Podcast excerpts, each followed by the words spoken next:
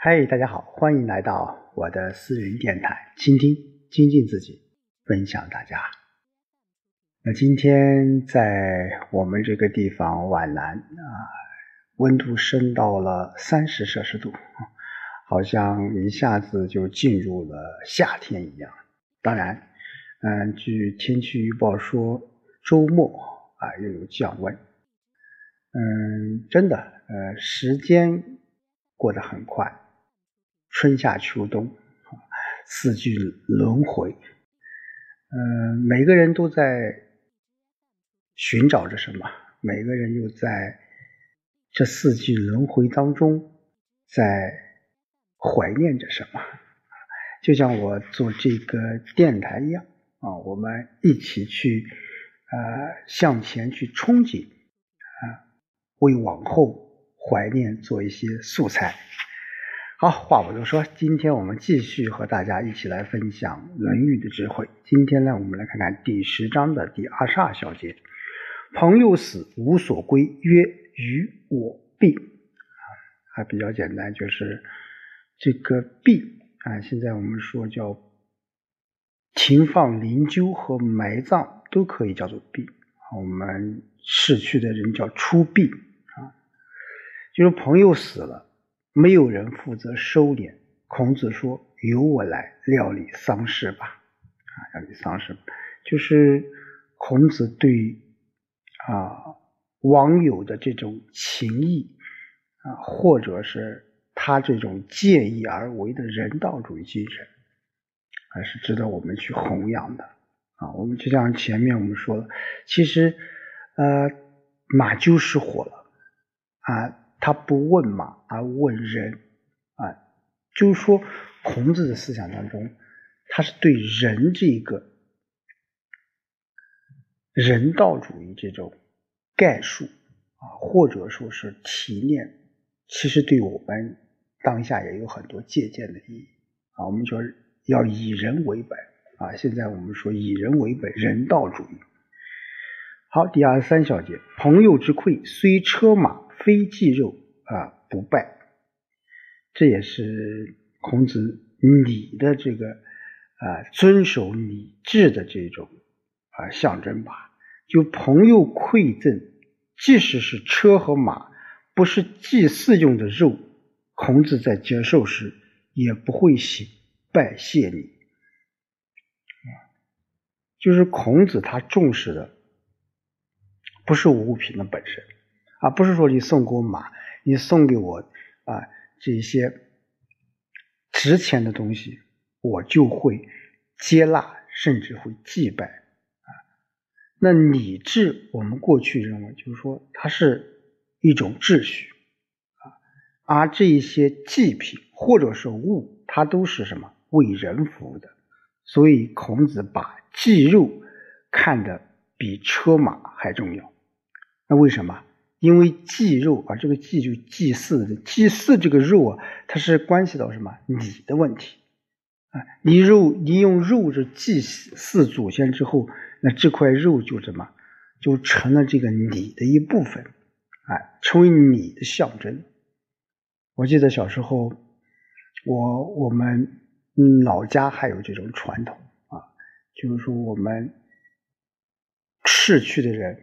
我们会摆一些这个呃所谓的祭品，包括一些啊炒的一些鸡蛋饺子，还有这个苹果，还有一些啊我们家乡的特色的一些食物啊，包括还有酒啊，就这些东西，这些物品，在平常我们都做都是当做一种这个啊消费啊饮食。来去理解，但是，一旦它成为祭品的时候，它就成为了那个礼的一部分啊。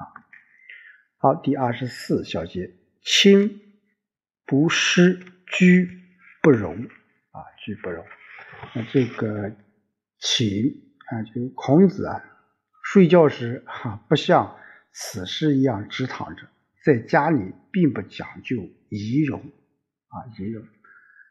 所以孔子他在外面和在家里其实是有啊他的一种呃穿衣啊就寝的一种规则的啊，也是一个通达的人吧啊，就是在独居的时候很自然，很放松休息啊，那他外出的时候就要遵从礼制啊，你这个前面我们讲了很多啊，包括下面讲的第二十五小节也是啊，他出去他驾车。啊，怎么怎么怎么样？啊，好，第二十五小节，见其衰者，虽狭必变；见绵者与骨者，虽泄必冒。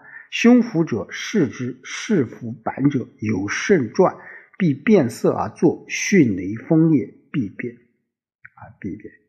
这里面讲到了一个一个一个具体的一个事例吧，啊，就是孔子看见这个穿丧服的人啊。呃，即使是关系亲密的，也一定会改变态度，虽狭必变。那看见戴着礼帽或瞎了眼睛的人，即使是很熟悉，他一定会表现得很有礼貌。乘车时遇见穿丧服的人，便低头俯伏在车前的横木上，表示同情；遇见背负着国家图迹的人，也同样俯身在车前的横木上，表示敬意。有丰盛的摇转，一定改变神色，站起来；遇到迅雷和大风时，一定要改变神色，啊，改变神色。这些具体的都是一些例子，都是说明什么？孔子他是一个遵啊循礼制啊，遵循礼制，是一个富有同情心啊，也是尊重他人的、敬畏天命的人啊，敬畏天命的人。就对逝者，我们现在说逝者，我们也要对他尊重啊，安息逝者安息，我们同时也要啊说逝者要恭敬，就是我们活着的人如何对于逝去的人，这我觉得是其实是对我们中国人，我们华夏。子孙来说，这是一种文化的传承啊。为什么我们有祖啊祖坟啊？为什么我们要祭祖啊？其实这是一种文化啊，是一种文化的传承啊，文化的传承。好，第二十六小节：生车必正立至岁，车中不累故，不忌言，不轻之啊。呃，这是。讲孔子在乘车时候的一些呃一些做法吧，呃，所以前面这个几个小节讲的都是孔子如何是遵从礼节的这种细节的体现啊，细节的体现。就孔子上车时一定要啊站立端正，拉住扶手的带子登车，在车中不向里面回顾，不快速说话，不用手指。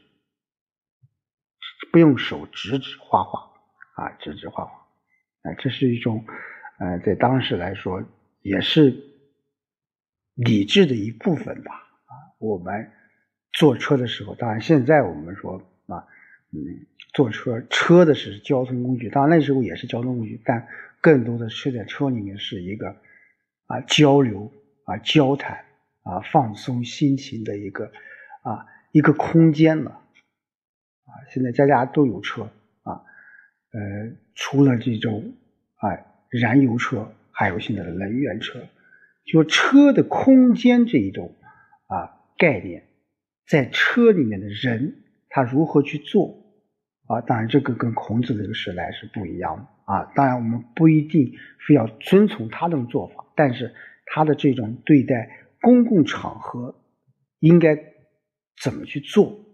啊，在一个私密的空间里，我们如何去做的更加的贴合当下的要求？我觉得是我们每个人要去思考的啊。好，第十二十七，色思举义，降而后及，曰：“山娘辞追，实在十载。”子路共之，三句而作啊，三句而作。那这在最后啊，第十章最后一小节。是一种孔子的感慨，也是呃，孔子对当时他那种呃怎么说呢，抱负没能未能实现的一种感慨吧。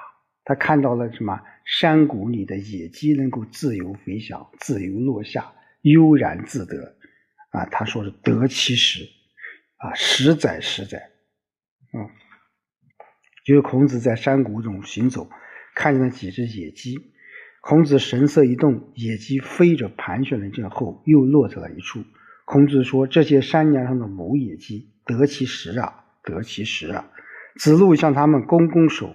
野鸡振几下翅膀就飞走了，啊，飞走了，啊，嗯，我们在前面也说了，孔子想实现自己的人生的抱负，但是终不得志吧，呃，所以在这里面他也有一点感慨，啊，也感慨那个时代，我个人觉得也是感慨自己那个在那个时代当中的。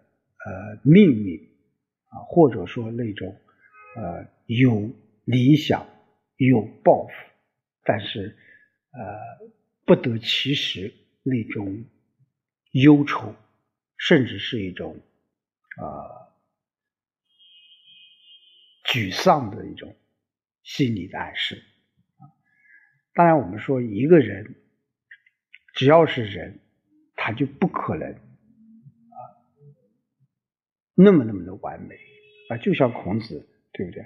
我们说他在啊实现自己的这种抱负的过程当中，遇到了很多很多一些挫折啊。当然，这些挫折有反面，也在激励着他改进自己的这种啊工作的方式或者生活的方式。我想这一点应该值得我们现代人去学习。啊，去借鉴啊！我们每个人都会啊，不可能一马平川、一帆风顺的啊！只要你去啊经历过啊、阅历过啊，或者说在这过程当中得到了一点启发，自己的生命宽度啊、深度和高度都有扩展，我想这就是。生命的意义。好，今天就和大家说到这里，我们下周再见。